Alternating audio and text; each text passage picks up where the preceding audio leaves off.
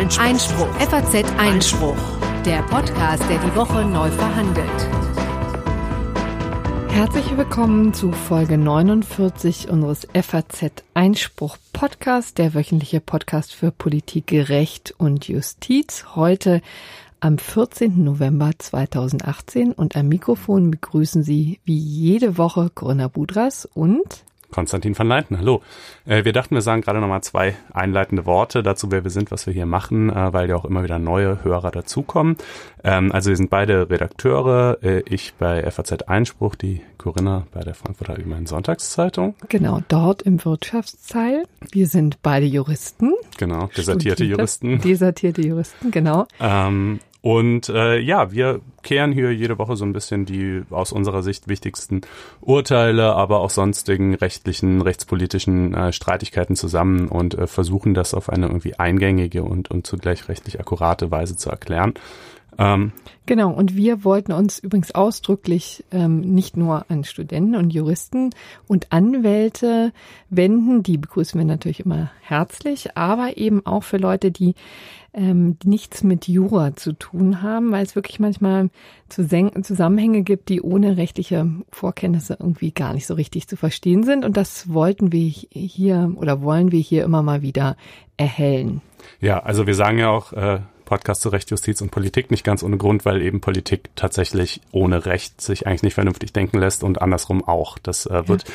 Immer wieder offenbar. Das wird zum Beispiel auch bei dem ersten Thema offenbar, über das wir gleich sprechen werden. Es knüpft ein bisschen an die letzte Sendung an. Da ging es nämlich um diesen schlimmen Fall aus Pakistan, die Christin, die zu Tode verurteilt wurde, weil sie den Propheten Mohammed beleidigt haben soll. Und ich sagte so ganz en passant, naja, hier in Deutschland ist Blasphemie ja natürlich nicht strafbar und dann fiel mir im Nachhinein ein, hoppla, stimmt ja gar nicht. Ist es nämlich sehr wohl. Also zum Tode verurteilt wird hierzulande zwar natürlich niemand, aber tatsächlich die Beschimpfung fremder Bekenntnisse ist auch in Deutschland eine Straftat, auf die bis zu drei Jahre Haft stehen. Und das wird mir gleich Anlass zu einer kleinen Wutrede geben. Ähm, dann hört, hört. Ja, allerdings. Äh, ich bin schon ganz geladen. Äh, dann ähm, ein anderes Thema, über das das auch diverse Leute in Rage versetzt. Äh, uns glaube ich eher weniger ist der Migrationspakt äh, der Vereinten Nationen, der demnächst unterzeichnet werden soll, auch von Deutschland. Und es gibt äh, gewisse Kreise, die darin sowas wie die Aufgabe der Souveränität des deutschen Staates sehen und sagen, es ist, äh, das äh, öffnet die Tür und Tor für sämtliche ähm, äh, Flüchtlinge und Migranten dieser Welt und ja, wir gucken mal, ob da eigentlich irgendwas dran ist. Ja, oder wir gucken nicht. ganz nüchtern genau. mal drauf. Ja. Ähm, dann äh, haben wir letzte Woche noch drüber geredet, dass es irgendwie nicht vorankommt mit der Suche nach dem neuen äh, Bundesverfassungsrichter, mutmaßlich auch Gerichtspräsidenten. Äh, und siehe da, nun äh, gibt es ganz offenbar einen Konsenskandidaten, Stefan Habert. Wir erklären mal, wer das eigentlich ist, ähm, was er so gemacht hat und äh, was man von dem zu erwarten haben wird in Karlsruhe. Ähm, dann hat die AfD äh, aktuell ein bisschen Kummer, rechtlicher Art. Ein paar Probleme in Sachen Parteispenden. Genau, die haben äh, 130.000 oder sowas in der Größenordnung mhm. waren es, glaube ich, äh, bekommen und äh, wohl nicht ordentlich äh, deklariert, respektive, ähm, ja, waren die möglicherweise illegal. Wir schauen mal ins Parteiengesetz, was da eigentlich so für Vorschriften gelten für die Entgegennahme von Spenden. Ähm, in den USA haben die Midterm-Wahlen stattgefunden und unmittelbar im Anschluss daran hat Präsident Donald Trump den ja, damaligen Justizminister Jeff Sessions rausgeschmissen und jetzt erstmal einen Interimsminister ernannt. Und ähm, man fragt sich, was mag das für Auswirkungen haben für die kommende Politik und insbesondere auch für die, für die Untersuchungen, die gegen Donald Trump laufen. Äh, und zum Abschluss haben wir wie immer das gerechte Urteil, heute gleich im Doppelpack. Das gerechte Urteil ist immer so ein bisschen so eine etwas launige Entscheidung aus dem Leben gegriffen. Ähm, heute geht's einmal um die Nichtschützbarkeit von Geschmack und um einen Zirkusaffen, der nun doch im Zirkus bleiben darf. Ähm, ja, das steht euch also alles bevor. Ihr könnt übrigens auch, wir haben so Kapitelmarken für die einzelnen Themen. Wenn ihr also denkt, dies oder jenes interessiert mich nicht so äh, und das andere mehr, dann könnt ihr auch gezielt zu diesem Kapitel springen. Müsst ihr mal in eurem Podcast-Player schauen, wie das jeweils geht. Ja, und noch eine kurze Vorrede mal machen wir weil es ähm, hin und wieder mal für Irritationen sorgt, aber es ist leider ein Running Gag, von dem wir nicht mehr runterkommen. Ich sieze Sie, lieber Zuhörer, weil ich Sie sehr schätze. Und der junge Kollege das, Konstantin das van Leinden birgt bereits eine unverschämte Implikation, nämlich, dass ich die Hörer nicht schätzen würde. Doch, das tue ich auch. Ich äh, habe halt nur so ein etwas anderes Empfinden äh, dazu, wie, wie unser Verhältnis zu den Hörern ist. Deshalb äh, duze bzw. Äh, ihre ich euch. Ähm, aber gut, wie dem auch sei. Das ist äh, jedenfalls, das hat sich hier irgendwie so eingebürgert. Kommen wir zu Asia Bibi. Das ist eben die Christin, die in den vergangenen acht Jahren fürchterliches in Pakistan erleben ähm, musste. Wir haben vergangene Folge, also in Folge 48 etwas länger darüber gesprochen. Deswegen wollen wir das hier nicht alles wiederholen. Nur ein kleiner Nachtrag. Übrigens, sie ist inzwischen wohl aus dem Gefängnis raus und offensichtlich nach Islamabad verschafft worden. Was sie da macht, wo sie untergekommen ist, ist noch relativ klar. Es ist auch äh, unklar. Es ist auch unklar, ob sie das Land verlassen darf, wie es ihr geraten wird, denn da wird sie höchstwahrscheinlich nicht mehr glücklich, so wie die in den vergangenen Jahren wirklich malträtiert und verfolgt wurde. Es ist ein ja, ganz da wird sie vermutlich Fall. ohne Personenschutz auch nicht lange überleben. Also ja. es gibt einfach so viele Leute, die da ihren Kopf wollen. Da findet sich schon irgendein ja. Irrer. Es ist wirklich ähm, ganz schrecklich. Aber diese Entwicklung hat es seit der letzten Folge gegeben. Und nun müssen wir richtig stellen, dass Blasphemie auch in Deutschland natürlich nicht mit so harschen äh, Konsequenzen, aber eben strafbar ist. Und zwar in 166 Strafgesetzbuch. Äh, da heißt es, wer den Inhalt des religiösen oder weltanschaulichen Bekenntnisses anderer, dann oder einer im Inland bestehende Kirche oder Religionsgesellschaft, das wird noch ein bisschen ausgeführt, in einer Weise beschimpft, die geeignet ist, den öffentlichen Frieden zu stören, wird mit bis zu drei Jahren Haft bestraft. Das heißt, man braucht zwei Dinge. Man braucht äh, das Beschimpfen oder verächtlich machen. Da gibt es ja noch so ein paar Tatvarianten, die aber alle auf was Ähnliches zielen und das muss den öffentlichen Frieden stören. Ähm, das ist sicherlich schon mal ein, ein, ein entscheidender Unterschied zum pakistanischen Recht beispielsweise. Schutzgut dieses Paragraphen ist nicht der liebe Gott oder der Prophet äh, Mohammed oder Allah oder oder sonst irgendeine äh, irgendein Gott oder irgendeine Religion, sondern der öffentliche Friede. Ja, also die Tatsache, dass es zu gesellschaftlichen Verwerfungen führen kann, wenn man die Religion anderer Leute beleidigt. Das klingt ja vielleicht erstmal nachvollziehbar. Ja, weiß man eigentlich, seit wann dieses, dass der Straftatbestand im Gesetz steht, seit wann es also strafbar ist? Seit ewigen Zeiten. Also der wurde ja, der Tatbestand hieß früher Gotteslästerung. Ähm, und äh, da war die Schutzrichtung eben noch eine andere, nämlich so, wie ich es gerade angedeutet habe. Äh, das hat sich natürlich im Zuge der Säkularisierung ein bisschen verschoben, aber es ist nicht vollständig aus den Gesetzbüchern geflogen und das ist ein grober Missstand und ich erkläre jetzt auch warum. Mhm. Ähm, also zunächst mal, man muss, glaube ich, ein kleines bisschen weiter ausholen. Was in Deutschland strafbar ist, ähm, ich würde sagen, wohl auch zu Recht, ist, ist andere Menschen zu beleidigen, zu beschimpfen, ähm, als Mensch, als Person. Ähm, was in Deutschland eigentlich nicht strafbar ist, ist die Ideen, die Philosoph Lebensphilosophien, Entwürfe, Überzeugungen anderer Leute zu beschimpfen. Das ist einfach sozusagen vom Recht der freien Meinungsäußerung gedeckt. Ich kann sagen, das Kleingärtnerwesen ist was für Vollidioten. Ich kann sagen, alle Fans des FC Schalke sind blöde. Punkt, Punkt, Punkt. Ja, also so, ne? Das, hm. das ist vielleicht nicht nett. Das mag dann sozusagen im sozialen Rahmen sanktioniert werden oder auch nicht. Äh, aber das gehört einfach zur freien Rede dazu. Und es trifft eben keinen Einzelnen. Es ne? trifft keinen Einzelnen, genau. Ähm, äh, anders ist es hier. Hier wird ganz dezidiert die Beschimpfung von einem Ideengebäude, nichts anderes ist Religion ja letztlich, unter Strafe gestellt.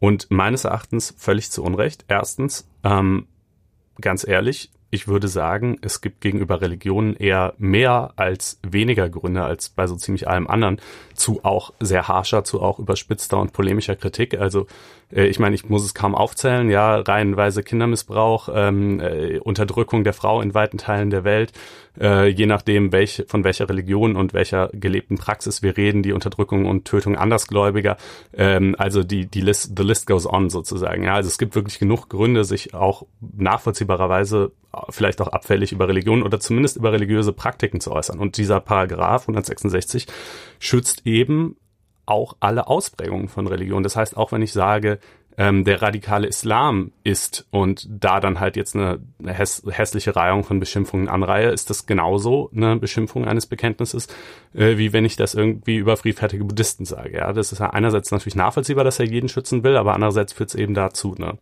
Und dann, habe ich gerade gesagt, muss als zweites noch hinzukommen, nicht nur die Beschimpfung, sondern die Störung des öffentlichen Friedens oder vielmehr die Eignung dazu. Ja, und jetzt fragt man sich ja so ein bisschen, was ja, wie wird das gemessen? Genau, also was ist der öffentliche Friede schon mal? Wie wird er gestört? Und wann ist etwas nur dazu geeignet? Das muss ja noch nicht mal passieren. Und ja, dieses Merkmal, das es auch noch in ein paar anderen Straftatbeständen gibt, ist einfach super nebulös. Es gibt viele verschiedene Ansätze dazu, wie man das irgendwie ermessen will. So eine richtig überzeugende Formel gibt's nicht, aber ich würde mal sagen, zumindest dann, wenn es tatsächlich zu manifesten äh, Störungen des öffentlichen Friedens kommt, wenn es zum Beispiel zu Ausschreitungen kommt, zu Protesten in den Straßen kommt, zu breiten gesellschaftlichen Verwerfungen kommt, also dann spätestens lässt es sich auf gar keinen Fall leugnen. Ja, es im Zweifel setzt es eher früher an als da. Ähm, und das führt natürlich dazu, dass dieser Tatbestand Religionen oder Gläubige privilegiert, die besonders kritikunfähig sind, die besonders eskalationsbereit sind, die besonders schnell damit bei der Hand sind, auf Kritik an ihrem Bekenntnis oder eben ja polemische Kritik an ihrem Bekenntnis äh, mit im Extremfall auch mit Gewalt zu reagieren. Und das verlagert, finde ich, ein Problem des, des Empfängers dieser Botschaft, nämlich sein Unvermögen damit irgendwie in einer erwachsenen Weise umzugehen, zum Sprechenden, der dann nämlich vom 166 StGB mit Strafe bedroht wird. Äh, ich finde, das ist ein falsches Verständnis davon, was Toleranz ausmacht und das ist einfach eine falsche Lastenverteilung in, in, diesem, in diesem diskursiven Konflikt. Das heißt, friedfertige Buddhisten würden dann im Zweifel benachteiligt? Ist das ja, so ein bisschen dein Kritikpunkt? In etwa so, genau. Hm. Also ähm, es hat natürlich, das Merkmal hat auch einen normativen Aspekt. Es fließt da auch immer so ein bisschen mit ein, was sollte den öffentlichen Frieden stören und was sollte man noch irgendwie ertragen können als gelassener Mensch. Aber zumindest dann, wie gesagt, wenn es wirklich zu tatsächlichen Störungen des öffentlichen Friedens kommt, kann man, finde ich, auch nicht mehr normativ hingehen und sagen, ach na ja, aber ein gelassener Gläubiger hätte das hingenommen, ja, sondern dann muss man, also äh, ich meine, es, und dafür gibt's genug Beispiele. Also ich ja, meine, wenn in zum Beispiel eine Karikatur ähm, äh, des, äh, von äh, Mohammed fertigt, ja, also das ist ja hinlänglich bekannt, äh, zu welchen äh, Reaktionen das ähm, leider aus Teilen der islamischen Welt, muss man natürlich auch ganz klar sagen, nur aus Teilen, aber immerhin, äh, führt. Ja, da würde man jetzt vielleicht, wenn man normativ rangeht, sagen, mein Gott, das braucht doch irgendwie so eine Karikatur, ist doch nicht so wild. Aber wenn es halt nun mal tatsächlich stattfindet, dann kann man auch nicht leugnen, dass es zu einer Störung des öffentlichen Friedens geführt hat. Und äh, das finde ich einfach eine völlig, völlig absurde Lastenverteilung. Das muss man irgendwie hinnehmen können. Aber welche ähm, Beispiele hat es denn eigentlich jetzt in der Strafverfolgung als solche äh, gegeben? Denn den Paragraphen im Gesetzbuch stehen zu haben, ist ja die eine Sache. Mhm. Aber ich kann mich jetzt ehrlich gesagt nicht an Blasphemie-Strafverfahren erinnern. Was gab, aber gab es sicherlich. Es, ne? es gibt, es gibt sie. Es ist jetzt äh, kein Alltagsstraftatbestand. Ich glaube, das ist einer dieser Tatbestände, die sehr viel häufiger verwirklicht werden, als sie ja. angeklagt und abgeurteilt werden. Ähm, was man ja gerade im Bereich der Äußerungsdelikte häufig hat. Vielleicht auch Vielleicht ist das auch gut so. Ähm, jedenfalls, äh, zum Beispiel 2016 gab es für den Paragraph 166, den ich gerade ähm, beschrieben habe, und den 167, der heißt Störung der Religionsausübung, geht in so eine ähnliche Richtung, ist aber nochmal ein bisschen was anderes. Äh, gemeinsam, das wird nur zusammen ausgewiesen, 16 Verurteilungen. Also das ist jetzt nicht die Welt, 16 Verurteilungen im Jahr, äh, aber es kommt halt vor. Und um, um mal ein Beispiel zu nehmen, äh, die Bezeichnung der katholischen Kirche als Kinderfickersekte ähm, wurde jedenfalls erstmal in der ersten Stufe als Beschimpfung eines religiösen Bekenntnisses ähm, bewertet. Aber dann hieß es halt, na ja, aber es wird ja schon, das ist ja irgendwie auch bekannt, das äh, wird, es wird eine gesellschaftliche Debatte geführt über Missbrauchsfälle in der katholischen Kirche ähm, und die katholische Kirche geht damit irgendwie gelassen und einsichtig um und deshalb stört es nicht den öffentlichen Frieden. Ähm, wenn hingegen es anders wäre, wenn die katholische Kirche das rundheraus leugnen würde, wenn sie mit Wut und Trauer und Empörung äh, auf jede Erwähnung von Missbrauch in ihren Reihen reagieren würde, mag es den natürlich auch durchaus geben, dann würde man meines Erachtens nicht leugnen können, dass es auch den öffentlichen hm. Frieden gestört hat. Ja, und das meine ich eben genau mit Privilegierung von Kritikunfähigkeit. Ähm, Ist es denn so, dass tatsächlich die Fälle dann immer quasi gut glimpflich ausgegangen sind für denjenigen, der diese Blasphemie begangen hat, weil es eben an diesem öffentlichen, öffentlichen Aufruhr. Naja, nee, also die 16 Verurteilungen, das sind ja ah, schon Verurteilungen. Stimmt. Also äh, da jedenfalls, ähm, die sind, das sind nicht alles veröffentlichte Urteile, ne? Das sind halt auch vieles kleine Amtsgerichtsverfahren oder so, ja, man ein paar findet man dann halt, aber die meisten auch nicht. Es gab in diesem Zusammenhang stehend, das betrifft Österreich, da gibt's aber einen ganz ähnlichen Paragraphen, da ist es 188 im dortigen Strafgesetzbuch. Ähm, da ist eine Frau verurteilt worden, die hat, ähm, das ist echt eine krasse Geschichte, aber ich glaube, die muss man in dem Zusammenhang auch noch erzählen. Ähm, die hat ein Seminar gehalten unter der Überschrift äh, Grundlagen des Islam. Und da ist eine Undercover-Journalistin hingegangen, hat sich das angeschaut und hat anschließend Strafanzeige gegen diese Frau gestellt. Das wurde nämlich von der FPÖ, also einer eher rechtsgerichteten österreichischen Partei, veranstaltet. Und auf diesem Seminar hat sie unter anderem gesagt, ähm, äh, Mohammeds erste, äh, nicht erste Ehefrau, aber jedenfalls eine seiner Ehefrauen sei sechs Jahre alt gewesen, als er sie geheiratet hat, neun Jahre, als er zum ersten Mal mit ihr geschlafen hat. Wie solle man das anders nennen, wenn nicht pädophil? Ähm, und was das Alter betrifft, das ist eine historisch anerkannte Tatsache, die auch im Islam weitestgehend anerkannt ist. Das ist also insoweit erstmal zutreffend, aber sie wurde gleichwohl ähm, äh, verurteilt, äh, eben wegen dem, also ich glaube, der heißt ein bisschen anders, aber es äh, läuft im Prinzip auf dasselbe hinaus, nämlich eben Beschimpfung religiöser Bekenntnisse, äh, weil sie es, ja, die, sozusagen das herabwürdigende Wort pädophil äh, dafür gebraucht hat, wo ich sagen würde, pf, naja, also weiß ich nicht, muss man natürlich nicht so sehen. Natürlich gibt's auch viel, was dagegen spricht. Natürlich hätte man das irgendwie netter ausdrücken können, aber ist das etwas, was strafbar sein sollte? Und das Ding ging hoch bis zum Europäischen Gerichtshof für Menschenrechte, weil sie halt gesagt hat, ne, mein Recht auf freie Rede wurde hier verletzt und selbst der hat's gehalten. Ähm, oh. Und das finde ich einfach eine Verschiebung im Diskurs, die nicht sein kann. Also natürlich ist das despektierlich, natürlich muss man das nicht so sagen, aber ich finde, man sollte das so sagen können, zumal es ja eben sozusagen schon eine gewisse Tatsachengrundlage gibt. Also mit neunjährigen Mädchen zu schlafen, würde man in jedem anderen gesellschaftlichen Kontext außerhalb sozusagen des besonderen Schutzbereichs und der besonderen Rücksichtnahme, die man Religionen entgegenbringt, ohne mit der Wimper zu zucken als pädophil bezeichnen. Da würde sich keiner was bei denken, ja. Ähm, und ich sehe nicht ein, warum man mit Religionen, die nun wirklich ihr gerüttelt Maß irgendwie zu, zu vielen, also natürlich auch Positives beitragen, aber auch zu vielen schlimmen Dingen der Welt beitragen, jetzt so besonders mit Samthandschuhen rangehen sollte, warum, warum das der Staat mit dem scharfen Schwert des Strafrechts besonders schützen muss. Ist denn, gibt es irgendwelche Bewegungen oder Bemühungen, das Ganze jetzt mal umzukippen? Also kein, es gibt jetzt nicht, ähm, es gibt jetzt keine äh, Bewegung, so wie es zum Beispiel eine gibt, den 219a äh, Werbung für äh, Schwangerschaftsabbrüche zu kippen. Also es gibt jetzt kein breites gesellschaftliches Bündnis. Es gibt innerhalb der Rechtswissenschaft immer wieder Vorstöße von Leuten, die das sagen ähm, weil sie eben sagen, der, der, der Paragraph ist eigentlich nur noch historisch erklärbar aus Zeiten, wo er eben noch Gotteslästerung hieß und das Weltbild und, und äh, Religionsbild ein anderes war. Ähm, der hat irgendwie einfach keinen Platz mehr in einer aufgeklärten säkularen Welt. Aber wie das leider so oft äh, der Fall ist, irgendwie die ähm, Wortführer des Humanismus und der Aufklärung haben irgendwie nicht so eine starke Lobby ähm, mhm. Und deshalb, damit lässt sich einfach politisch offenbar so die Wahrnehmung kein großes Kapital machen äh, und, äh, und deshalb findet es nicht wirklich statt oder nimmt nie so richtig an Fahrt auf. Aber vielleicht ja jetzt, äh, wenn ihr auch findet, dass der 166 StGB dringend gestrichen gehört, äh, dann, ähm, ja, dann könnt ihr uns das übrigens auch gerne in den Kommentaren schreiben, blogs.faz.net-einspruch. Ähm, oder ihr könnt äh, dafür irgendwie auch auf andere ja. Weise Wind machen. Könnt auch natürlich genau, Sie können auch natürlich auch genau das Gegenteil äh, vehement vertreten.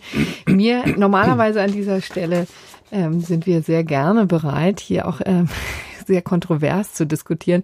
Aber ich muss auch gestehen, mir fehlen da so ein bisschen die Gegenargumente. Ich äh, kann ja, das mal, schon, Wenn wir uns schon einig sind, ja. dann spricht viel dafür, dass es stimmt. Dann gehen wir jetzt zu einem anderen sehr kontroversen Thema dem Migrationspakt der Vereinten Nationen.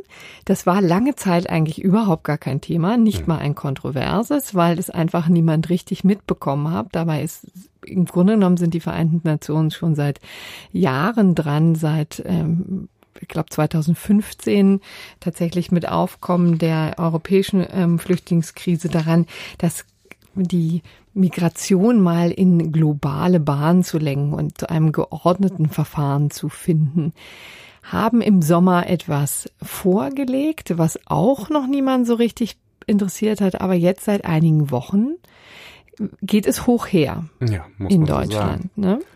Ähm, und das ist einfach diesem Thema geschuldet, das so emotional aufgeladen ist. Die Vereinten Nationen, die machen auch noch alle möglichen anderen Verträge und Abkommen. Das interessiert normalerweise keinen oder nur wenige. Äh, und äh, das ist das erste Mal, dass ich mich erinnern kann, dass um ein, um ein Abkommen der Vereinten Nationen, noch dazu um ein rechtlich unverbindliches, da kommen wir gleich noch drauf zu sprechen, äh, so eine Welle gemacht wurde. Aber ähm, ja, wurde es. Es sind inzwischen von den, von den ursprünglich Staaten, die ursprünglich beabsichtigt haben, das zu unterzeichnen, auch etliche ähm, ausgetreten oder haben halt erklärt, dass sie es nicht unterzeichnen werden. Äh, zuletzt Österreich. Und äh, das hat, glaube ich, die deutsche Debatte auch nochmal besonders äh, befeuert und, und die AfD ist da natürlich ganz vorne mit dabei. Ähm, es wurde jetzt immerhin auch im Bundestag diskutiert. Der Bundestag ja. darf nicht darüber abstimmen. Das ist natürlich auch ein großer Kritikpunkt, beispielsweise der AfD und generell der Kritiker dieses Pakts. Sie sagen also zumindest mal im Sinne parlamentarischer Teilhabe müsste da doch irgendwie die, ja, eben die gewählte, die gewählten Volksvertreter mitreden dürfen. Sie durften darüber diskutieren, sie dürfen aber nicht entscheiden, ob er unterschrieben wird oder nicht. Genau. Übrigens gibt es dazu etliche ähm, Artikel auf FAZ Einspruch unseren Online-Magazin, unsere Internetseite, die äh, man sich einfach mal am besten angucken kann, wer die noch nicht kennt. Da gibt es ähm, in den vergangenen Wochen gab es äh, da schon einige Artikel, insbesondere zum Beispiel von Christian Tomuschat, der auch einen sehr honorigen und bekannten Völkerrechtler. Ähm, Daniel Thüm ebenfalls ein solcher. Genau, die nehmen das auch sehr dezidiert unter die Lupe, vielleicht in noch mehr Details, als wir es hier können, aber wir versuchen es ebenfalls. Ja.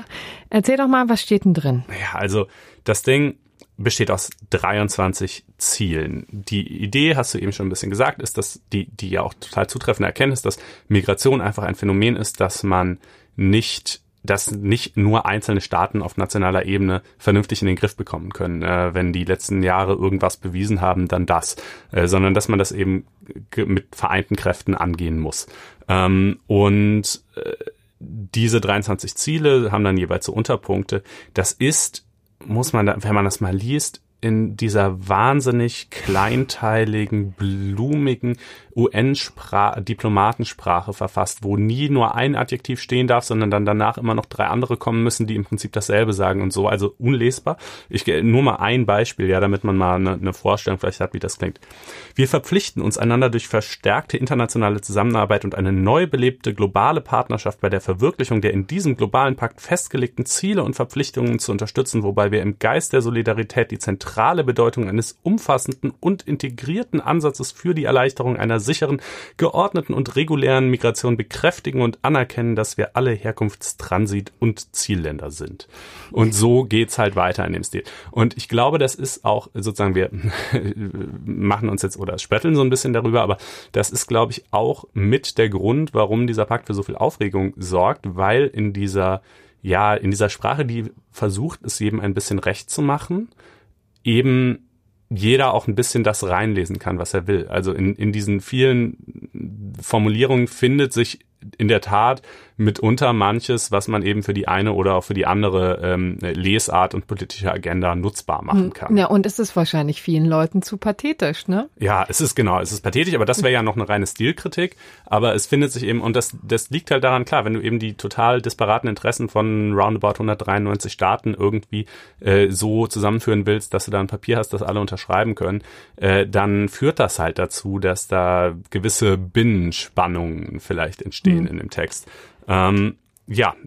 So, und jetzt gibt es zwei Punkte, die besonders kritisch sind. Einmal ist eben die Tatsache, dass das sozusagen an Deutschland vorbeiläuft, im Sinne von, dass der Bundestag sich da nicht mit ähm, also dem nicht zustimmen kann oder mhm. zumindest seine äh, Zustimmung verweigern kann. Das ist ja eigentlich mit einem demokratischen Prozess Grundlage von allem. Das ist hier, wie gesagt, nicht vorgesehen, aber inhaltlich ist in der Tat ähm, auch ein Artikel der absolute Knackpunkt, ne? Hm, ja, also es, es gibt so, ich würde sagen, ein, zwei, ne? Also die AfD, die spricht von einem Angriff auf die nationale Souveränität, die sagt hier, ähm, würde Migration einseitig äh, total positiv äh, dargestellt. Es sei nur die Rede davon, dass Migration eine Quelle des Wohlstands, der Innovation, der nachhaltigen Entwicklung mhm. ist.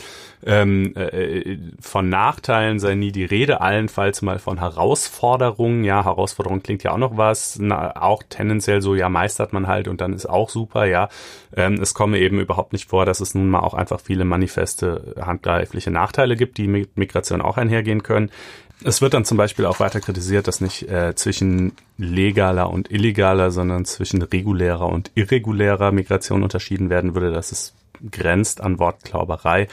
Ähm, und äh, also eine Passage, die zum Beispiel ähm, für Anstoß gesorgt hat, ist äh, hier die folgende. Ähm, zugängliche und zweckdienliche Verfahren will man entwickeln, die den Übergang von einem Status zum anderen erleichtern äh, und Migranten über ihre Rechte äh, informieren, um zu vermeiden, dass sie im Zielland in einen irregulären Status geraten. Äh, also mit anderen Worten, die Zielrichtung soll sein, der reguläre Status, sprich nach Lesart der Kritiker die Zielrichtung ist, möglichst jede Form der Migration in eine reguläre, somit legale Migration zu verwandeln. Äh, die Unsicherheit in Bezug auf den Status und die damit verbundenen Verwundbarkeiten zu mindern, geht es weiter, sowie individuelle Statusprüfungen für Migranten zu ermöglichen, auch für diejenigen, die ihren regulären Status verloren haben, ohne dass sie eine willkürliche Ausweisung befürchten müssen. Das zum Beispiel hat die AfD in einem Entschließungsantrag, den sie in den Bundestag eingebracht hat, auch ganz scharf kritisiert, weil sie sagt, Moment mal, auch für diejenigen, die ihren regulären Status verloren haben, also auch die, die eigentlich nicht bleiben dürfen. Und dann geht es weiter mit, ohne dass sie eine willkürliche Ausweisung befürchten müssen. Sagt die FD, was wäre denn an einer solchen Ausweisung willkürlich? Das wäre doch im Gegenteil die normale Reaktion. Ähm, und ja, das ist halt ein bisschen das, was ich eingangs schon sagte. Es finden sich Passagen, die man mit genug bösem Willen eben in diese Richtung lesen kann. Und es ist ein bisschen einseitig, was die Vorteile, äh, die Darstellung der Vorteile und die eher bemäntelte Darstellung der Nachteile von Migration angeht. Aber es finden sich eben auch massig Passagen, die doch ziemlich deutlich klarstellen, dass es letztlich Sache der Staaten bleibt, ähm, die Migration äh, national, also sozusagen national zu bestimmen, wen man im Land haben will und wen nicht, um es mal, um es mal untechnisch mhm. zu formulieren. Und letztendlich ist es schon so, vielleicht auch nochmal zur Genese des Paktes, es ist wahrscheinlich nicht so, dass Deutschland da ganz oben auf der Liste stand von ähm, Ländern, die jetzt mal ermahnt werden müssten für ein rechtsstaatliches Verfahren. Denn das übrigens möchte natürlich der UN-Migrationspakt auch, möchte sicher gehen, dass sicherstellen, dass es in Ländern ein geordnetes und rechtsstaatliches Verfahren der Asylsuche und ähm, Bewertung eben gibt, die, dieser Anträge. Da ist ähm, Deutschland im Wesentlichen nicht gemeint, denn wir haben ein solches vernünftiges Verfahren, ein geordnetes Verfahren. Insofern gibt es eben auch ähm, Völkerrechtler, die ganz klar sagen, naja, für uns ist vieles redundant, ja. Also wenn eben wir die gesetzlichen Vorgaben schon haben, dann ist das eben jetzt nett, nochmal daran zu erinnern, was den Migrationspakt angeht und zielt natürlich auf andere Länder. Wir müssen uns da jetzt nicht notgedrungen angesprochen fühlen. Das ist so ein bisschen die Bottomline. Ja, und ähm, andere Länder aber schon und das wiederum würde Deutschland im Zweifelsfall zum Vorteil gereichen. Also wenn man zum Beispiel mal Ziel 4 und Ziel 21 zusammenliest, da findet sich unter anderem die Pflicht zur Ausstellung von Papieren ähm, und zwar auch ähm, für die Auswandererstaaten. Äh, so, und das ist ja ein Punkt, an dem Rückführungen gerne mal scheitern. Ne? Das Fehlen von Papieren, äh, das Fehlen des Nachweises, dass es sich um einen Staatsbürger des Landes X handelt und dann sagt das Land X eben, oh ja, nee, den nehmen wir nicht zurück und dann bleibt er beispielsweise hier. Ähm, das ist ja nicht so, dass Deutschland den Leuten keine Papiere ausstellen würde, das tun wir sowieso schon, äh, sondern dass eher andere Staaten das nicht tun und das beispielsweise, wenn es denn dann auch tatsächlich passiert infolge der Unterzeichnung dieses Pakts? Das ist natürlich nochmal die große zweite Frage, wie viel, wie viel tatsächliche hm. äh, Handlung der dann irgendwie nach sich zieht. Aber wenn, dann wäre das zum Beispiel sicherlich ein Punkt, der im nationalen Interesse Deutschlands wäre. Ähm, genauso wie Ziel 9, Verstärkung der grenzübergreifenden Bekämpfung der Schleusung von Migranten. Ja. Ähm, Ziel 11, wo ein integriertes, sicheres und koordiniertes Grenzmanagement äh, gefordert wird. Ja, das Grenzmanagement soll einerseits für die Migranten äh, sicher sein, aber eben auch für die Staaten und Gemeinschaften, also auch deren Interessen äh, fließen da ein. Also eben auch das Interesse, deine Grenze auch ein Stück weit eben dicht halten zu können oder nur an einzelnen Punkten Leute durchzulassen. Also all solche Dinge ähm, einen Punkt noch genau, dann hieß es ja die Ankerzentren, also die Idee, dass man Leute quasi in so vorgelagerten Flüchtlingslagern erstmal ähm, festhält bis zur Entscheidung über ihren Asylantrag, würden dadurch ja unmöglich, weil die, die Freiheitsentziehung ähm, hier nur als allerletztes Mittel, nur ganz ausnahmsweise nach diesem Pakt zulässig sei. Da muss man aber sagen, das ist auch so schon geltende Rechtslage. Ähm, das ändert also insofern auch nicht so viel.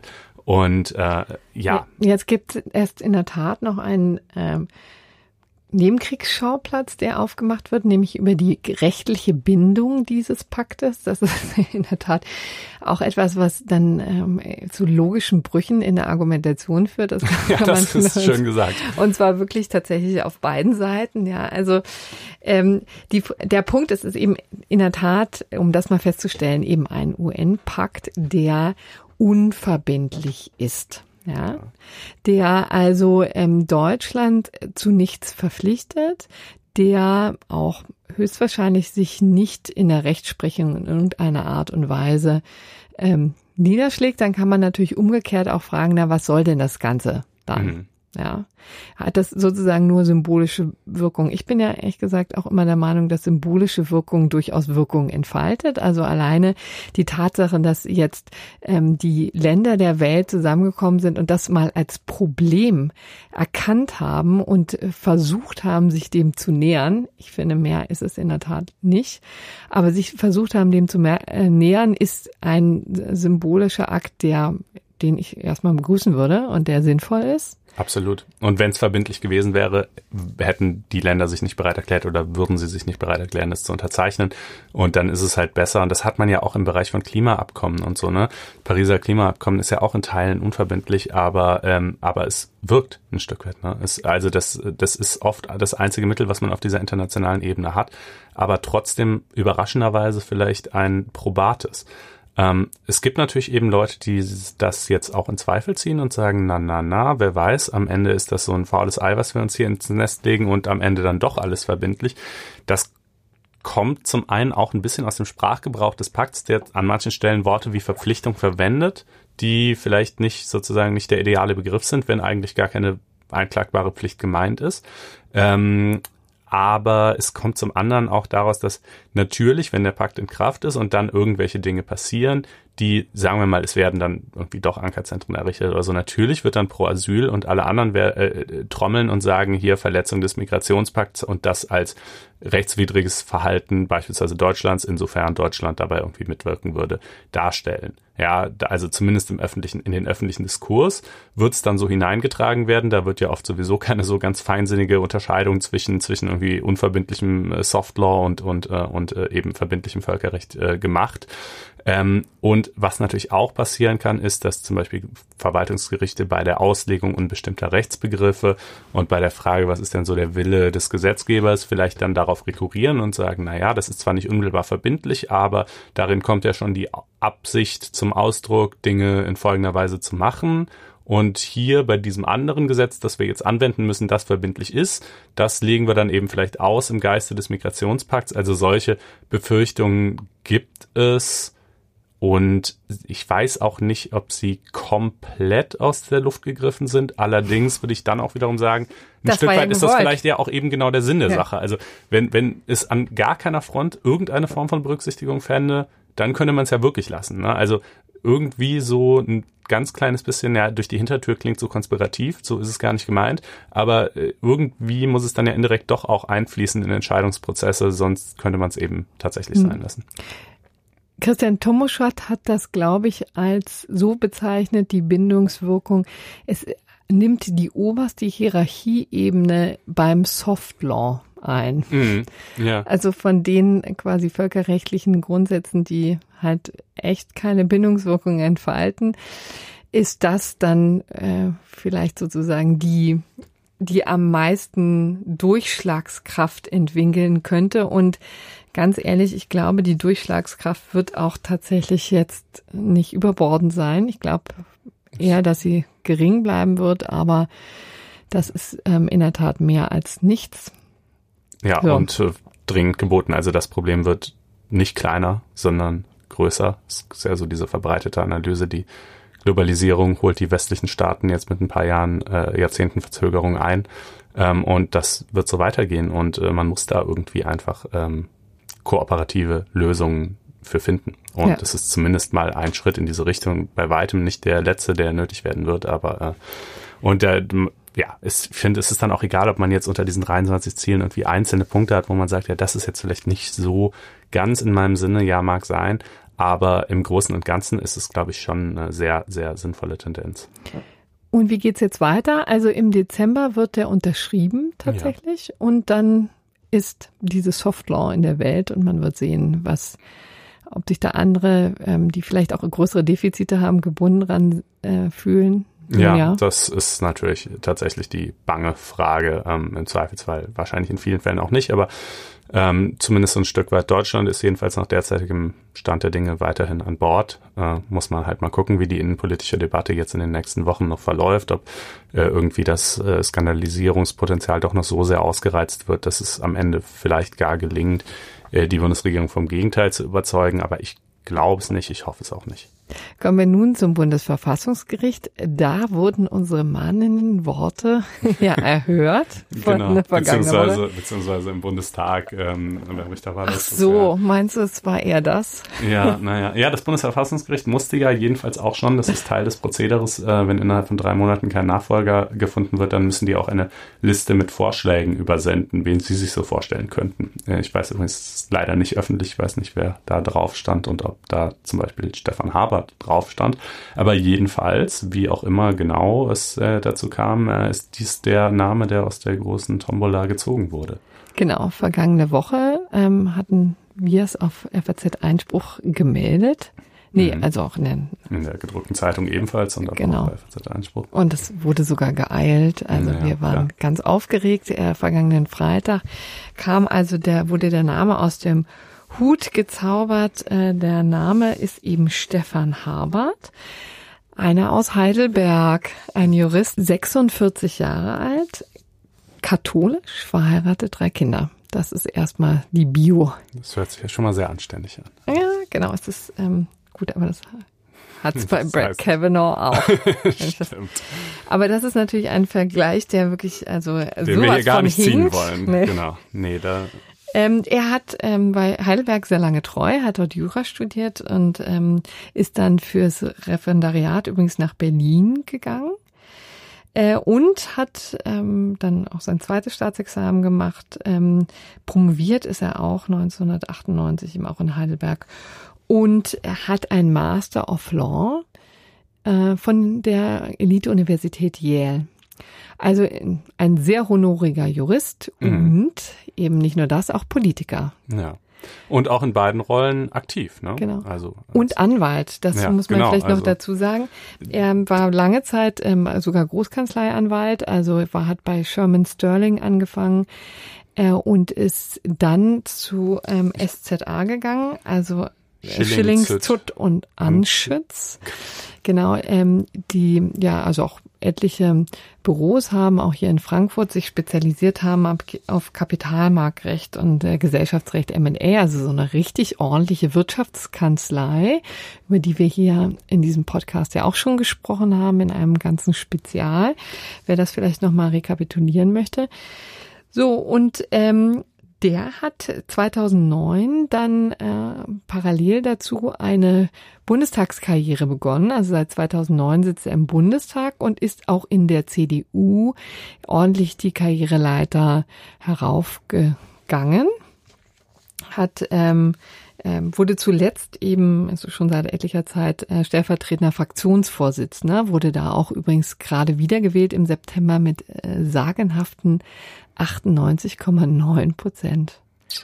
Also große Zustimmung offensichtlich für, für einen Mann, der auch öfter mal als Brückenbauer bezeichnet wird. Offensichtlich ist er ein sehr kollegialer Typ, was er sehr schön ist.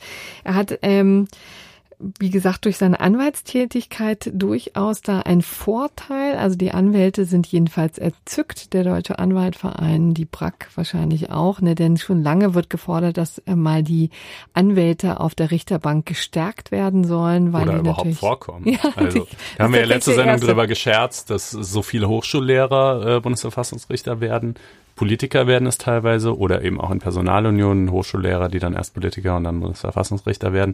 Aber so die Praxis, die anwaltliche Praxis, die ja nun schließlich doch irgendwie sicher auch das eine oder andere beizusteuern hatte an Perspektive, fehlte bisher auf der Richterbank und ich finde das eine erfreuliche Entwicklung. So, und das dann aber auch schon wieder nicht recht, ne? weil mhm. natürlich eine Wirtschaftskanzlei dann auch immer wieder na, kritisch beäugt wird. Und ähm, natürlich da auch ähm, sehr äh, bemerkenswerte Mandanten, jedenfalls von der Kanzlei betreut werden. VW zum Beispiel ja. ist so einer. Ne?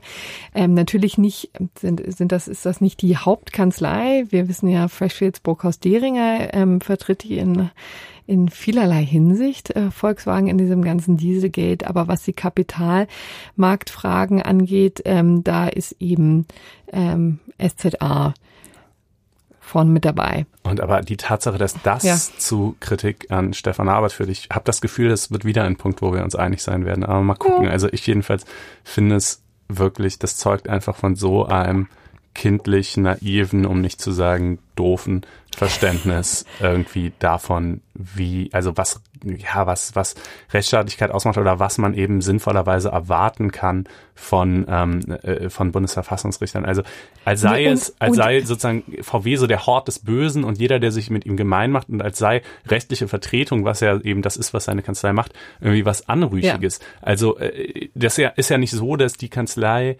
ähm, also jedenfalls nach unserem Erkenntnisstand, ähm, irgendwie äh, deren Arbeit darin bestünde, äh, keine Ahnung, Zeugen zu bestechen oder oder sonst irgendwelche illegalen Dinge zu tun. Und die haben da übrigens auch nicht mitgemacht, ja. Die haben ja. auch nicht die Abschaltvorrichtung selber gebaut.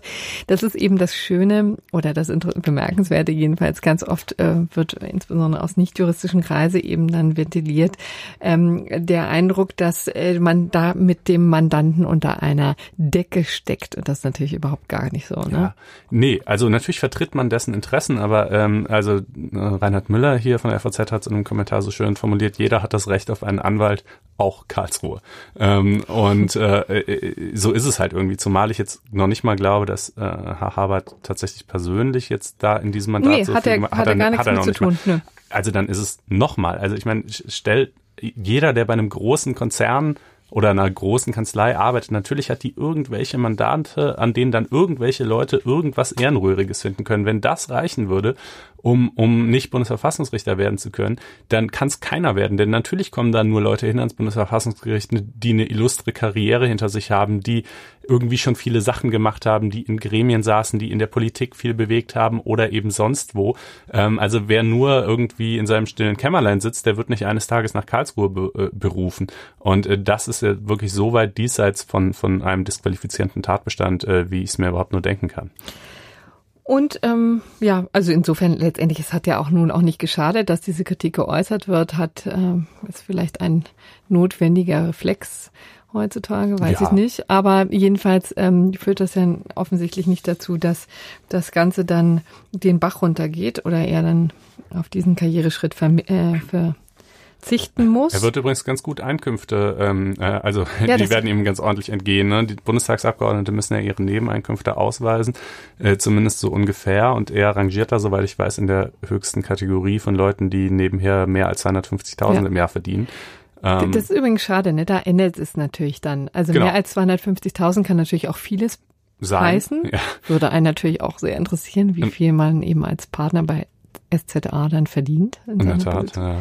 ähm, also das muss er niederlegen, ne? das ist schon äh, klar. Er das kann das jetzt klar. nicht, äh, nicht parallel weiterverfolgen und als Bundesverfassungsrichter verdient man auch ganz anständig, aber so viel dann doch wieder nicht.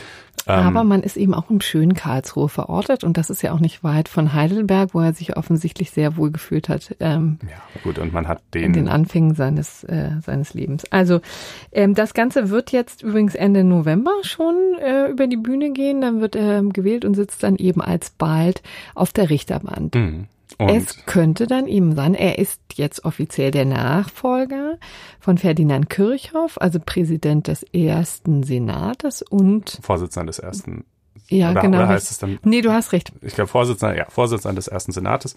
Und das hatten wir letzte Sendung erzählt. Üblicherweise läuft es dann so ab, weil aktuell der Präsident des ganzen Gerichts vom Vorsitzenden des zweiten Senats gestellt wird, nämlich Andreas Voskuhle, dass dann, wenn Andreas Voskuhle in zwei Jahren in den Ruhestand, also seine Amtszeit endet, äh, anschließend der Vorsitzende des ersten Senats, die in die Präsidentenrolle aufrückt.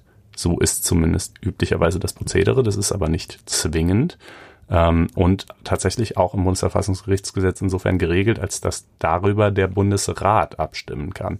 Und da waren die Grünen noch so ein bisschen zögerlich, ob sie das denn, also ich ja. glaube, die Personalie akzeptieren tun sie schon, soweit ich es jetzt überblicke, ob sie sie aber auch, ob sie ihn auch als künftigen Präsidenten haben wollen oder dann nicht vielleicht doch lieber irgendjemand anderes. Prinzipiell kann ja jeder, der im Bundesverfassungsgericht Richter ist, auch Präsident werden. Das ist noch so ein bisschen Verhandlungssache. Genau, das ist eben einfach eine politische Entscheidung. Ne? Das ist in der Tat auch bemerkenswert in diesem Zusammenhang. Wir wollen vielleicht auch auf den anderen neuen in, auf der Richterbank nochmal kurz eingehen. Jedenfalls Henning Radke, der eben auch schon seit einem guten Monat jetzt ähm, nachgerückt ist. Da war eben seit März eben auch eine Vakanz. Ähm, Herr Eichberger ist in Ruhestand gegangen und ähm, Henning Radke ist nachgefolgt. Das ist eben auch ein konservativer wird als kollegial und freundlich beschrieben. Er ist 56 Jahre alt und ähm, war vorher BGH-Richter und davor wiederum Hochschullehrer. Also das ist ein bisschen die klassischere Variante die ähm, auf in Karlsruhe üblich ist. Also er hat eben ähm, ist Strafrechtler, war Universitätsprofessor für Strafrecht und Strafprozessrecht in Saarbrücken, Marburg und Hannover, kam dann eben 2012 an den ersten Strafsenat des Bundesgerichtshofs und ähm, er hat da offensichtlich, naja, immerhin fünf, sechs Jahre war er da und ist dann eben in Schlossbezirk gewechselt. Also dort, äh, wo das Bundesverfassungsgericht sitzt, ist eben, wie gesagt, auch also ein bisschen der üblichere Werdegang, kein Politiker. Und man muss vielleicht noch mal ergänzen, äh, hier in Sachen Harvard, das hatten wir jetzt eben vergessen bei den Kritikpunkten. Es wird natürlich auch mit Argwohn betrachtet, dass äh, Harvard Politiker ist und mhm. deswegen natürlich in dieser extrem politischen Funktion, die das Bundesverfassungsgericht hier auch hat. Also sie selber sind natürlich nicht politisch, aber die, die Urteile wirken, wirken politisch. In die Politik hinein, ja. Genau ist dann sozusagen der dritte im Bunde mit politischer, langjähriger politischer Erfahrung. Da ist nämlich einmal Peter Müller noch, äh, im zweiten Senat. Ne, das ist der ehemalige Ministerpräsident von Saarland und dann ist der frühere thüringische äh, Innenminister, Herr Huber, auch noch, mhm. ähm, sitzt auf der Richterbank, auch eben ein ganz eingefleischter Politiker und das kommt ganz hin und wieder mal natürlich zu Friktionen, ähm, wird bleibt nicht ohne Kritik, aber umgekehrt könnte man natürlich auch sagen, das ist von Vorteil, wenn man ein bisschen versteht, was der Gesetzgeber eigentlich sagen wollte mit ja. seinen Normen, die er da in, äh, ins Gesetzbuch geschrieben hat. Ich halte das auch für zweckmäßig. Man würde jetzt nicht sämtliche Bundesverfassungsrichter aus der Politik rekrutieren wollen, aber einige ähm, finde ich völlig legitim und, und auch sinnvoll, weil es ist einfach nicht, also es ist eine völlig naive Vorstellung zu denken, dass Gerichte generell und das Bundesverfassungsgericht im ganz Besonderen einfach nur reine Subsumptionsarbeit leisten würden, als seien quasi die Paragraphen so wie so eine Matheaufgabe, wo es am Ende ein richtiges Ergebnis gibt und die sind halt schlau, schlau genug, um es auszurechnen, sondern natürlich sind mit Entscheidungen Folgenabwägungen verbunden. Natürlich sind damit Fragen verbunden wie, wenn wir das jetzt so oder so entscheiden, was bedeutet das, inwiefern ist das überhaupt umsetzbar, was folgt daraus? Und da ist es von Vorteil auch ein gewisses Verständnis für die Dränge und Zwänge der Politik äh, zu haben. Ja, das würde ich auch so sehen. Also insofern steht dem wahrscheinlich gar nichts im Wege und wir haben dann bald wieder eine vollbesetzte, na gut, voll besetzt ist jetzt ja auch, genau, aber dann wieder eine frisch besetzte Richterbank. Genau. Kommen wir jetzt äh, zur AfD-Parteispendenaffäre. Eine Parteispendenaffäre hat dieses Land schon lange nicht mehr gehabt. Insofern mhm. sind wir weit das überfüllig. Das eine rühmliche Erinnerung. genau. Es gab etliche, die auch die Medien über Monate hinweg ähm, beschäftigt haben. Ne? CDU sei genannt, die ja. FDP hatte da auch mal Probleme mit. Jetzt ist eben die AfD dran. Ist immer wieder auch nicht uninteressant, mal in die Details zu gucken, zu gucken, wie diese Parteispenden eigentlich zustande gekommen und was sie bewirkt haben. Denn das Ganze ist in der Tat schon ein Weilchen her. Jetzt ist es ans Licht gekommen. Man kann sich auch fragen, warum eigentlich jetzt eigentlich? Da hat wohl jemand was durchgesprochen. Aber erzählen wir erstmal die Fakten. Also das Ganze rückt den Kreisverband Bodensee in den Fokus, in den bundesdeutschen Fokus. Der ist, ähm, denn dort flossen die Parteispenden munter hin, 130.000 in, insgesamt in 18 Tranchen. Und das fand alles im vergangenen Sommer statt, also zwischen Juli und, na, ich glaube September, ähm, zwischen Juli und September 2017. Und ähm, kamen dann immer ja, mehrere, also kam quasi im Wochenrhythmus Tranchen an von rund 8000 Euro. Mit dem Spendezweck Wahlkampfspende Alice Weidel. Ja, Social Media wurde noch hinzugefügt. Ne? Ja. Das Ganze kam von einem Schweizer Unternehmen, das irgendwie jetzt ja keiner so richtig auf dem Schirm haben sollte. Ein Pharmaunternehmen. Ein Pharmaunternehmen, PWS Pharma Wholesale International mhm. AG, ja, hat das überwiesen und man wusste eben bis auf diesen äh, den Hinweis, dass das an Alice Weidel und äh, Social Media gehen sollte, nicht ganz, was das eigentlich sollte. Hat übrigens in der AfD natürlich auch in diesem kleinen Kreisverband für Irritation gesorgt. Ähm, offensichtlich hat die Schatzmeisterin da Hilfe gesucht, auch beim bei der Bundes, ähm, beim, beim Bundesverband dort den Schatzmeister ähm, konsultiert und der hat aber kein Problem gesehen. Deswegen hat man über längere Wochen einfach dieses Geld. Ja, Monate. Ja, also. über Monate hat, hat es dieses Geld eingesammelt auf ein Unterkonto ähm, gebucht, um sozusagen das zu separieren von den anderen und dann wurden munter Rechnungen davon mhm. bezahlt. Ne? Also Alice Weidel hat offensichtlich ihren ähm, an, also ihre Anwälte damit bezahlt. Medienanwalt, der uns Journalisten verklagt, wenn wir schlechte Sachen über die AfD schreiben zum Beispiel. Das war eben ein ähm, ein Posten. Dann wurde auch ein Mitarbeiter, der Facebook-Einträge äh, äh, begleitet und auch ähm, reinstellt, davon auch bezahlt. Also das, ähm, da hat man schon ordentlich Verwendung für bekommen. Und dann allerdings wurde die Sache ein bisschen heiß, denn was man dazu wissen muss, ist, dass ähm, Parteispenden aus dem Ausland illegal sind. Ja, zumindest aus dem Nicht-EU-Ausland. Ne? Und zwar einfach mit der Erwägung, dass man nicht will, dass ausländische Interessen in die deutsche Politik in diese Weise einfließen können. Und äh, zwar dürfen Spenden ja sowieso nicht unmittelbar zweckgebunden sein, also es darf kein Quid pro Quo geben im Sinne von ich gebe euch 130.000 Euro und ihr erlasst folgendes Gesetz. Aber natürlich ist es trotzdem so, dass hinter Spenden immer gewisse Interessen stehen, die die Partei vertreten soll oder vielleicht ohnehin schon vertritt. Und ähm, das, diesen, diese Einflussmöglichkeit möchte man im Ausland nicht zubilligen. Es gibt da gewisse Ausnahmen, wenn es dann wiederum ausländische Unternehmen sind, die aber überwiegend von Deutschen gehalten werden oder so. Also es gibt so ein paar Ausnahmen, aber es ist jetzt zumindest nach derzeitigem Erkenntnisstand äh, wirkt es erstmal so, als sei die Spende deshalb schon äh, illegal gewesen.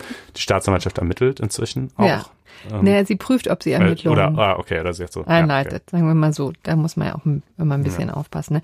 Aber wer das alles mal nachlesen möchte, es geht hier die ganze Zeit um das äh, um Paragraph 25 ähm, des Parteispendengesetzes. Da ist äh, die sind die Do's und Don'ts ziemlich mhm. ähm, detailliert niedergeschrieben und wie gesagt, das findet sich da auch sehr deutlich, dass aus dem EU äh, nicht EU-Ausland eben Parteispenden nicht angenommen werden dürfen, sondern eigentlich dann postwendend wieder zurückgeschickt werden müssen und zwar unverzüglich. Mhm. Unverzüglich, das wissen Juristen. Ohne heißt, schuldhaftes Zögern. Ohne schuldhaftes Verzögern, genau. Also sollte eigentlich sofort wieder den äh, Weg zurückfinden, hat es aber nicht, sondern erst neun Monate später. Nach also der Bundestagswahl dann. Sie kamen genau. davor, sie wurden danach wieder zurücküberwiesen ähm, konnten also für den Wahlkampf erstmal irgendwie eingesetzt ja, werden. Ja, war quasi ein zinsloses Darlehen, so mhm. könnte man es sehen. Ne? Dann, wie gesagt, im Frühjahr scheint man dann doch darauf aufmerksam geworden zu sein, dass das Ganze ähm, rechtlichen Problem ist und hat dann angefangen, Tranchen auch zurück zu überweisen und zwar so, wie sie auch eingegangen waren in dem Konto, damit alles seine ähm, Richtigkeit hat. Was übrigens interessant ist, jetzt kommt, rückt natürlich auch dieses Unternehmen in den Fokus, ähm, PWS, dieser Pharmakonzern, und die sagen einfach, wir haben das Ganze nur treuhänderisch überwiesen für einen Geschäftspartner, den die aller Voraussicht nach natürlich kennen, aber eben nicht nennen wollen. Man weiß also nicht, wer derjenige ist, der das Ganze überwiesen hat. Aber, also, und Sie haben das sozusagen an seiner Stadt gemacht. Finde ich auch eine ah. ganz äh, muntere Erkenntnis. Und die AfD will es auch nicht so genau gewusst haben und sich auch nicht so riesig dafür interessiert haben. Offenbar, das muss man sich, der Kollege Justus Bender, der hier ja ganz viel so die politische Berichterstattung über die AfD macht, äh, hat das mal irgendwie recherchiert und ähm, äh, das muss man sich mal vor Augen führen. 2015 erhielt die gesamte AfD rund 130.000 Euro Spenden. Er hat und jetzt kriegt und und äh, 2016 waren es 185.000 und jetzt kriegt 2017 ein einzelner Kreisverband 130.000. Also es ist doch völlig klar, dass da alle, ähm, also sozusagen einerseits äh, natürlich man irgendwie den Shampoos aufgemacht haben wird und andererseits aber auch die Alarmglocken angegangen sein müssen, denn es ist ja nun wirklich hinlänglich bekannt, dass das mit den Parteispenden immer äh, mit Vorsicht zu genießen ist. Also äh, da glaube ich denen wirklich kein Wort, wenn sie sagen, ach ja, das war hier so ein bisschen, wir haben mal nachgefragt, aber schien uns dann irgendwie fein und so. Also das muss eine Riesengeschichte gewesen sein. Das kann nicht ja. irgendwie unter dem Radar geflogen sein. Und umso bedauerlicher, denn es gab ja mal tatsächlich auch ähm, rechtliche Expertise im, Unter im Unternehmen, wollte ich jetzt gerade sagen, in der Partei. Denn Bernd Lucke, ja, ja. der Gründer und ehemalige Parteivorsitzende, der äh, die AfD lange betreut hat, bis er eben abgesägt wurde, ähm, hatte das ähm, laut Justus Bender, unserem Kollegen eben aus dem Politikteil, schon einmal ähm, gehabt, dass er tatsächlich eine Parteispende oder die AfD eine Parteispende bekommen hat von einem ähm, Gönner aus dem Ausland, äh, genauer gesagt aus den Vereinigten Staaten. 200.000 Euro sollen es damals gewesen sein. Und er, Luca, hat die aber postwendend ähm, zurückgeschickt. Mhm. 200.000 Dollar waren es übrigens. Ja. Postwendend zurückgeschickt, so wie es hätte sein müssen. Ja. Und um nochmal auf die rechtlichen Konsequenzen zu kommen, also wir haben eben gesagt, äh, eine, eine illegale Spende muss unverzüglich äh, zurücküberwiesen werden. Wenn sie nicht unverzüglich zurücküberwiesen wird, dann darf sie aber auch gar nicht mehr zurücküberwiesen werden, sondern dann muss sie an den Präsidenten des Deutschen Bundestags abgeführt werden und der guckt dann mal, wie es da weitergeht. Äh, und hier im 31c Parteiengesetz steht, hat eine Partei Spenden unter Verstoß gegen Paragraph 25, das ist der, den du eben gerade genannt hast mit den Do's und Don'ts, angenommen und nicht gemäß 25 äh, Absatz sowieso an den Präsidenten des Deutschen Bundestages weitergeleitet, entsteht gegen sie ein Anspruch in Höhe des Dreifachen des rechtswidrig erlangten Betrages. Ja. Ähm, das ist also schon mal äh, bereits abgeführte Spenden werden angerechnet. Also müssten sie dann aber noch 260.000 äh, Strafe zahlen, möglicherweise. Das wäre jedenfalls eine denkbare Konsequenz. Eine andere denkbare Konsequenz steht im 31d Parteiengesetz. Äh, wer in der Absicht, die Herkunft oder die Verwendung der Mittel der Partei oder des Vermögens zu verschleiern oder die öffentliche Rechenschaftslegung zu umgehen, dann kommt erstens, zweitens, drittens ein paar verschiedene Dinge, die man dann eben machen kann, wird mit Freiheitsstrafe bis zu drei Jahren oder mit Geldstrafe bestraft. Da will ich mich jetzt nicht so weit aus dem Fenster lehnen zu sagen, das ist auf jeden Fall hier passiert, aber es ist auf jeden Fall ein Tatbestand, der, sagen wir mal, in also zumindest mal geprüft werden wird und den die Staatsanwaltschaft vermutlich in ihren Vorprüfungen auch mit in Betracht zieht. Ähm, das kann also, je nachdem, was sich ergibt, das ist ja alles noch nicht vollständig aufgeklärt, auch strafrechtlich brenzlig werden. Genau, wir bleiben ran und gucken mal, was draus wird. Dann kommen wir jetzt noch einmal in die Vereinigten Staaten. Wie gesagt, vergangene Woche war ja waren ja die Midterm Elections, ähm, über die wir dann auch berichtet hatten. Inzwischen sind ja die endgültigen ähm, Ergebnisse draußen. Da haben offensichtlich die ähm, die äh, Demokraten im Repräsentantenhaus mehr Sitze gewonnen, als man das äh, gedacht hat. Also die haben jetzt eine satte Mehrheit. Übrigens tatsächlich im, ähm, im Senat haben sie jetzt zwei Sitze verloren. Ne? Auch das war, glaube ich, unklar, äh, wie groß da der Verlust sein wird. Also aber relativ deutlich ist, die Republikaner konnten ihren ähm, Vorsprung im Senat ausbauen. Und am Tag nach der Wahl, das war ähm, ganz launig, also und auch wie, wieder bemerkenswert, wie ähm, mit welcher Chutzpe ähm, Donald Trump solche ähm, Maßnahmen dann auch vollzieht, ähm, hat äh, Donald Trump eben seinen Justizminister äh, Jeff Sessions entlassen. Man muss dazu sagen, das war schon länger erwartet worden, weil ähm, Donald Trump schon wirklich äh, schon seit einiger Zeit sehr unzufrieden war mit Jeff Sessions, gar nicht so sehr mit der Politik, denn der hat insbesondere was jetzt die Flüchtlingskrise angeht, der auch stramme Trump-Politik ähm, verteidigt und auch durchgezogen, insbesondere an den Grenzen ähm, war er auch zuständig für die Family Separation, also die Trennung der Familien, der für viel Sorg Wirbel gesorgt hat. Ähm, das dürfte Trump nicht so empört haben, sondern die Tatsache, welche Rolle ähm, Jeff Sessions eben gespielt hat in der berühmten Mueller Probe, also in der ähm, Rolle des Sonderermittlers. Ähm, da ist jetzt jemand, ähm, äh, ein, ein sehr honoriger äh, Ermittler, schon seit langer Zeit, seit äh, anderthalb Jahren unterwegs, um zu ermitteln, inwieweit Russland äh, in die ähm, sich in die Wahlen eingemischt hat und was die Trump-Administration damit zu tun hat. Und ähm, Jeff Sessions wäre eigentlich derjenige gewesen, der diesen ähm, Ermittler zu beaufsichtigen hat. Der hat aber dann zurückgezogen und gesagt, ich fühle mich nicht zuständig beziehungsweise befangen, hat sich mhm. selber aus der Verantwortung genommen und die Verantwortung an seinen Stellvertreter ähm, Rod Rosenstein übergeben. Und das, da war Trump wahnsinnig ja. sauer. Das hatte ihm nicht verziehen. Über Monate hinweg hatte mhm. ihn deswegen getriezt. Also Sessions hatte sich zurückgezogen, weil er selbst bei einer Befragung, die mal stattfand, ähm, angegeben hat, keinerlei, ähm, äh, keinerlei, ich, ich weiß nicht mehr exakt, was die Frage war, aber sinngemäß war es jedenfalls so, er hatte, glaube ich, ein Gespräch mit dem russischen Botschafter genau. geführt im, während des Wahlkampfes oder so und das hatte er, er sagt, vergessen anzugeben. Und dann ging es natürlich gleich los. Ah, ist Sessions vielleicht auch irgendwie verstrickt in, in irgendwelche Einflussnahmen der Russen oder so? Ähm, er sagt zwar nein, bin ich überhaupt nicht, aber ich gebe zu, dass es ein Fehler war, das nicht anzugeben. Deshalb, um den bösen Anschein schon zu vermeiden, ziehe ich mich zurück, lasse insoweit, also ich übe nicht die Aufsicht aus über den Sonderermittler, sondern das macht mein Stellvertreter. Der Stellvertreter ist aber eben kein solcher Trumpist, sondern der sagt, also der Rosenstein sagt ja, halt, ja ich lasse den, äh, den Maler hier frei schalten und walten.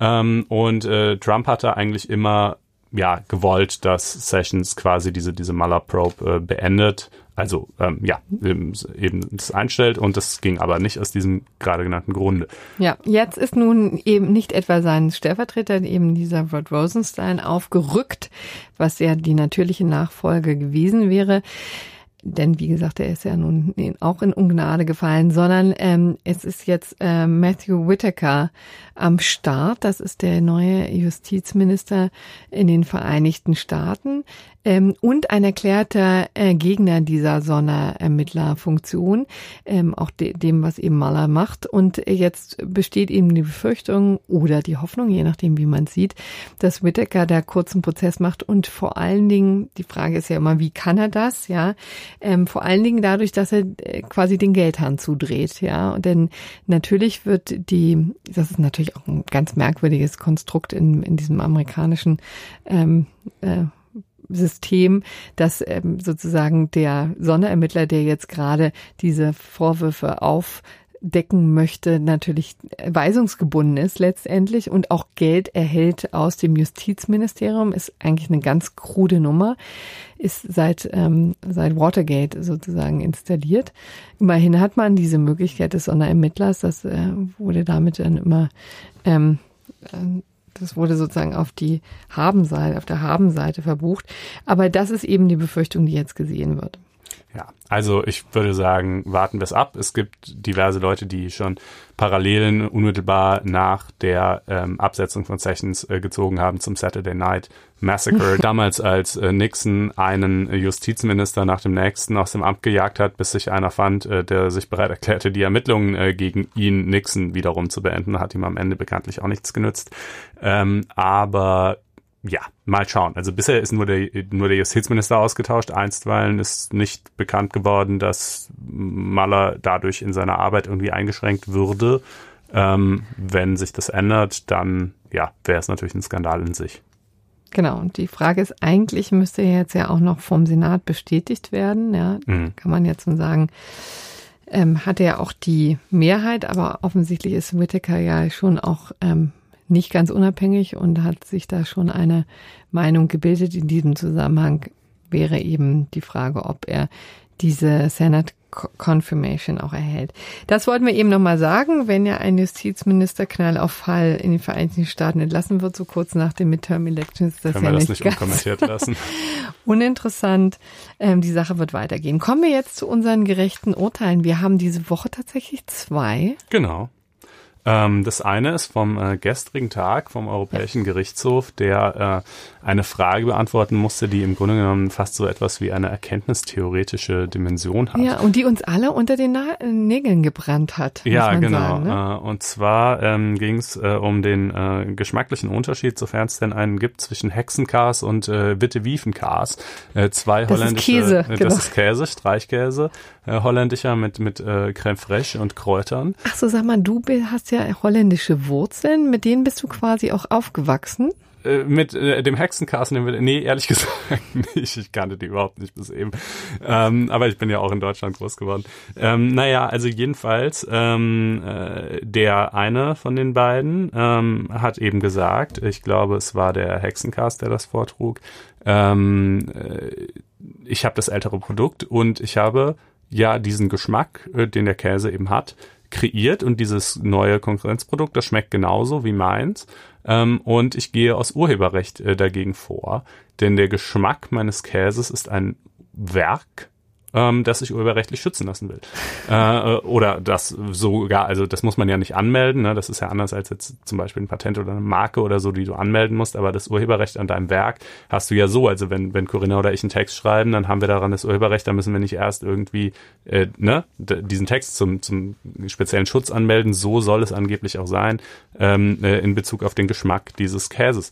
Und er sagt, naja, es geht ja ein kreativer Prozess voraus, es ist, man ja, probiert Dinge aus, kreativ, man mischt Zutaten genau. ab, am Ende steht eine Schöpfung, in der doch auch irgendwie eben diese Kreativität und diese Schaffenskraft äh, der beteiligten Personen zum Ausdruck kommt.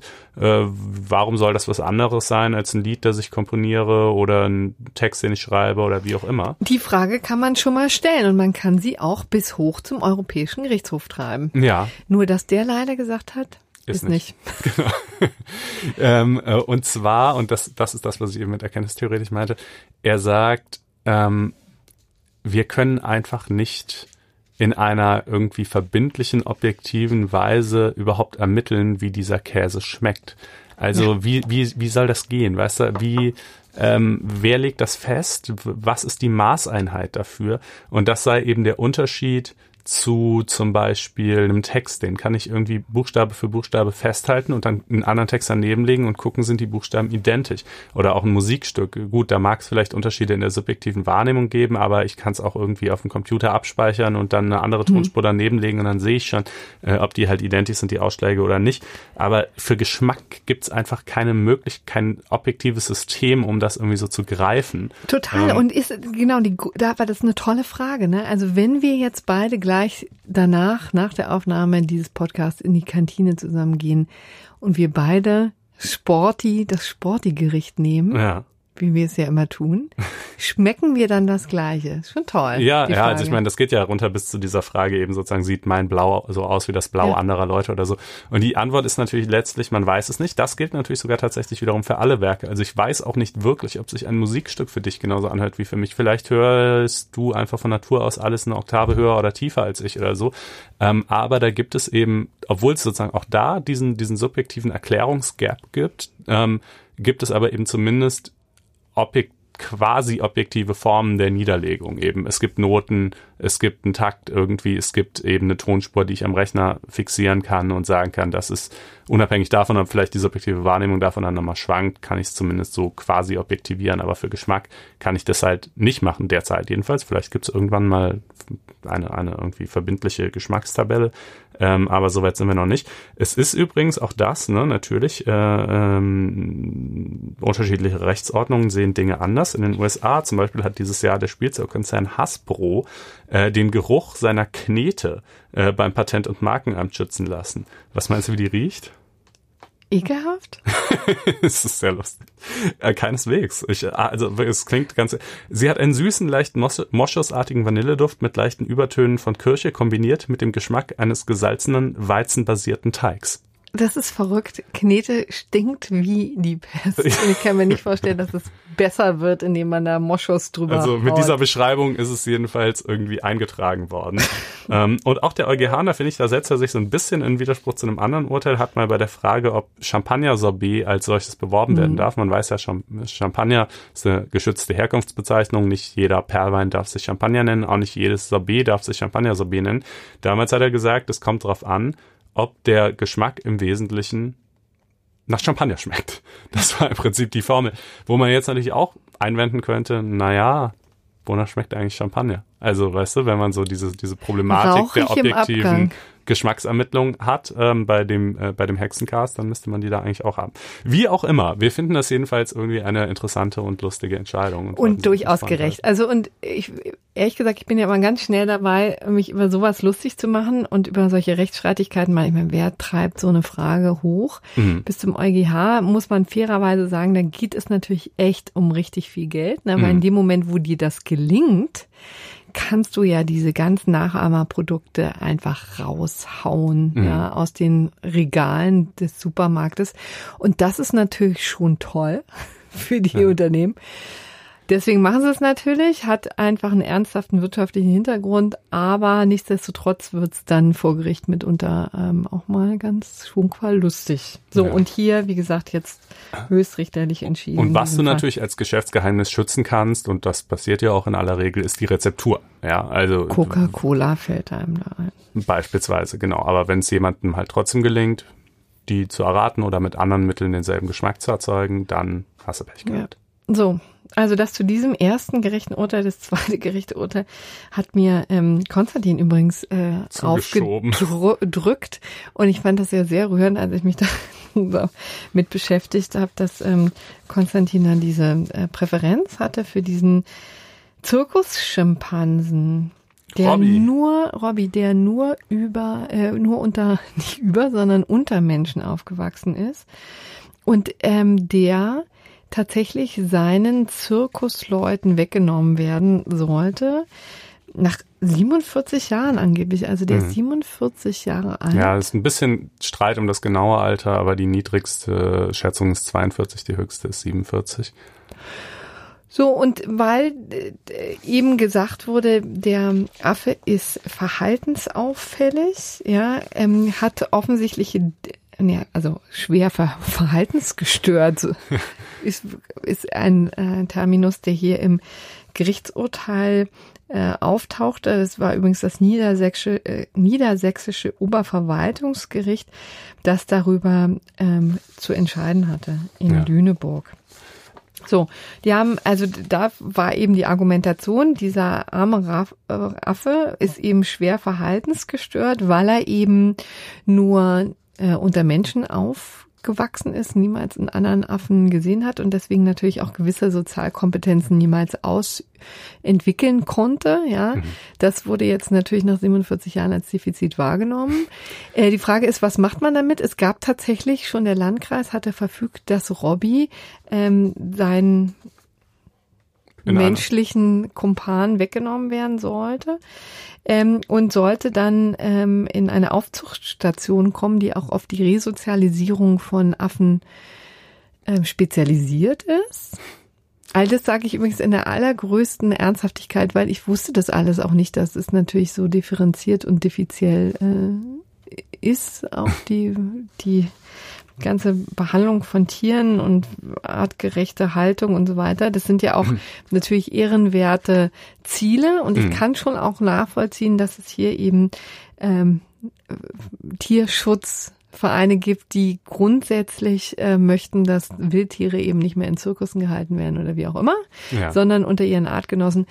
Aber letztendlich in einer Folgenabwägung. Ja, es wurde ja im Grunde genommen dann vor Gericht abgeschätzt, was ist jetzt so ein schlimmer für Robbie. Ja, ja. also da so schwer verhaltensgeschört weiterzumachen. Also verhaltensgestört muss man ja sagen, relativ ja, zu, dem zu, dem normalen natürlich. Verhalten eines Affen, der eben unter Affen aufwächst. Ja klar ist das anders. Ja. Aber die Frage ist ja, leidet er, geht es dem schlecht? Und das war eigentlich nicht so nachgewiesen. Also hier in dem Gutachten stand äh, drin, an der vollkommen artungerechten Existenz von Robbie besteht keinerlei Zweifel. Man kann jedoch auch nicht akutes, massives Leiden feststellen. Dazu ist nee. die Situation zu chronifiziert.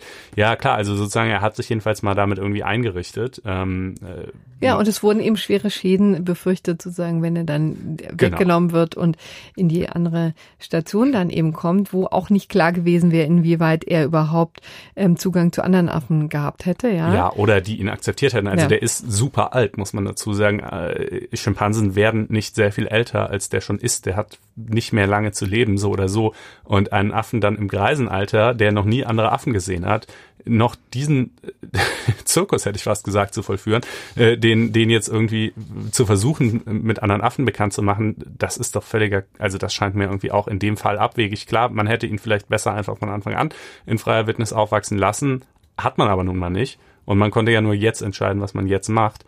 Und da scheint es mir auch das Sinnvollste zu sein, dass er da bleibt, wo. Da bleibt bei Zirkusdirektor Köhler, Klaus Köhler, der sich wahnsinnig gefreut hat. Mhm über dieses Urteil des Oberverwaltungsgerichtes. Also mitten aus dem Leben gegriffen. Damit beenden wir jetzt die Sendung. Genau. Danken uns, bedanken uns für die Aufmerksamkeit. Wenn es euch gefallen hat, dann gebt uns doch bitte eine Sternchenbewertung, wahlweise im iTunes Store. Das könnt ihr, sofern ihr ein iPhone habt, mit dieser lila-weißen Podcast-App machen. Einfach den Podcast öffnen, runterscrollen. Da gibt es dann so eine Möglichkeit, das zu bewerten. Ansonsten auch gerne auf Spotify oder wo auch immer sonst ihr uns hört. Schreibt uns, wie ihr es fandet, unter blogs.faz.net-einspruch testen. Und zu guter Letzt jetzt noch ein paar Worte in eigener Sache. Ähm, ihr habt hier jede Woche diesen Podcast. Gerade habt ihr ihn wieder gehört. Hoffentlich hat er euch gefallen und gut unterhalten. Aber wie ihr ja vielleicht auch schon wisst, ist dieser Podcast eigentlich nur ein kostenloses Add-on zu dem Hauptprodukt FAZ Einspruch, das wir hier ja auch immer wieder in der Sendung erwähnen. Ähm, und ja, dieses Hauptprodukt kostet im Gegensatz zum Podcast Geld, ist allerdings recht erschwinglich, äh, ungefähr 4,90 Euro oder was heißt ungefähr 4,90 Euro pro Monat für Studenten. Und ähm, wenn euch das interessiert, aber ihr euch noch nicht sicher seid, ob ihr es tatsächlich haben wollt oder nicht, dann könnt ihr auf faz.net-einspruch testen gehen und euch dort ein kostenloses vierwöchiges Probeabo klicken. Nochmal ein Wort, alles zusammengeschrieben, faz.net-einspruch testen. Äh, was bekommt ihr, wenn ihr das macht? Ihr bekommt an sechs Tagen die Woche, jeweils abends circa um 19.30 Uhr, eine Zusammenstellung aller Texte, die irgendwie mit Recht, Justiz, Rechtspolitik zu tun haben, aus der FAZ des Folgetages. In der Ausgabe, die sonntagsabends erscheint, sind außerdem auch die Texte aus der Frankfurter Allgemeinen Sonntagszeitung mit drin, wo Corinna beispielsweise schreibt. Ähm, die Texte sind mitunter auch noch ausführlicher, haben noch ähm, weitere rechtliche Details, die vielleicht aus Platzgründen einfach nicht in die gedruckte Zeitung gepasst haben. Und es gibt einmal die Woche, nämlich immer dienstagsabends, das Einspruch-Magazin, wo sechs exklusive Stücke drinstehen, die nur dort erscheinen. Die werden beispielsweise auch von Corinna und mir geschrieben, aber auch von einer großen Schar von klugen Gastautoren, Daniel Thüm, Elisa Hofen, Michael Kubiziel, Paul Kircher, Volker Rieble, Klaus Rennert, Bettina Limberg und viele, viele andere. Ähm, und ja, wir würden uns sehr freuen, wenn ihr Lust hättet, das mal auszuprobieren. Ähm, in diesem Sinne, faz.net-einspruch testen. Schaut es euch mal an. So, aber jetzt verabschieden wir uns für diese Woche, wünschen euch ein paar schöne Tage und hören uns dann wieder nächste Woche Mittwoch. Tschüss. Ciao.